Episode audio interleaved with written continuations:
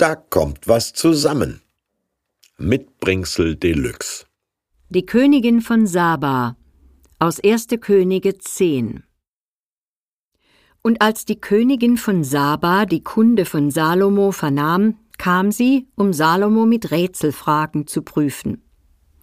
Und sie kam nach Jerusalem mit sehr großem Gefolge, mit Kamelen, die Spezerei trugen, und viel Gold und Edelsteine. Und als sie zum König Salomo kam, redete sie mit ihm alles, was sie sich vorgenommen hatte. Und Salomo gab ihr Antwort auf alles, und es war dem König nichts verborgen, was er ihr nicht hätte sagen können. Und die Königin von Saba sprach Gelobt sei der Herr, dein Gott, der an dir wohlgefallen hat, so dass er dich auf den Thron Israels gesetzt hat.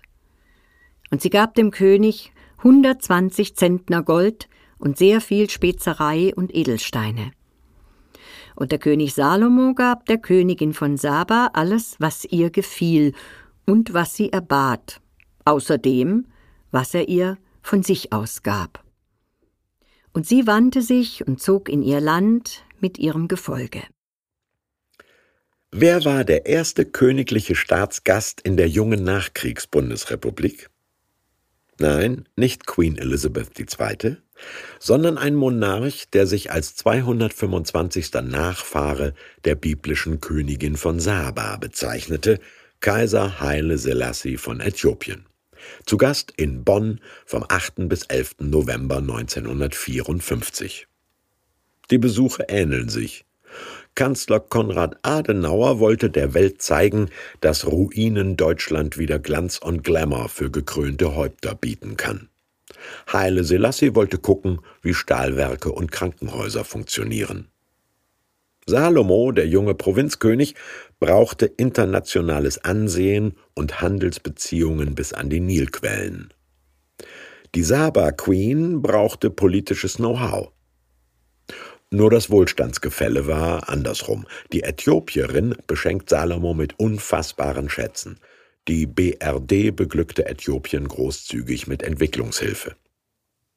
Aber warum glauben rund 100 Millionen Äthiopier, sie stammten von der Königin von Saba ab?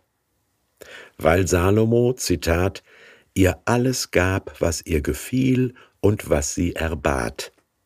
Vielleicht erbat sie sich ja einen kleinen Thronfolger? Und war unter anderem deshalb mit großer Bugwelle zu Salomo gerauscht? Jahrtausende lang wurde in Königspalästen auf diese Art Handels- und Expansionspolitik betrieben.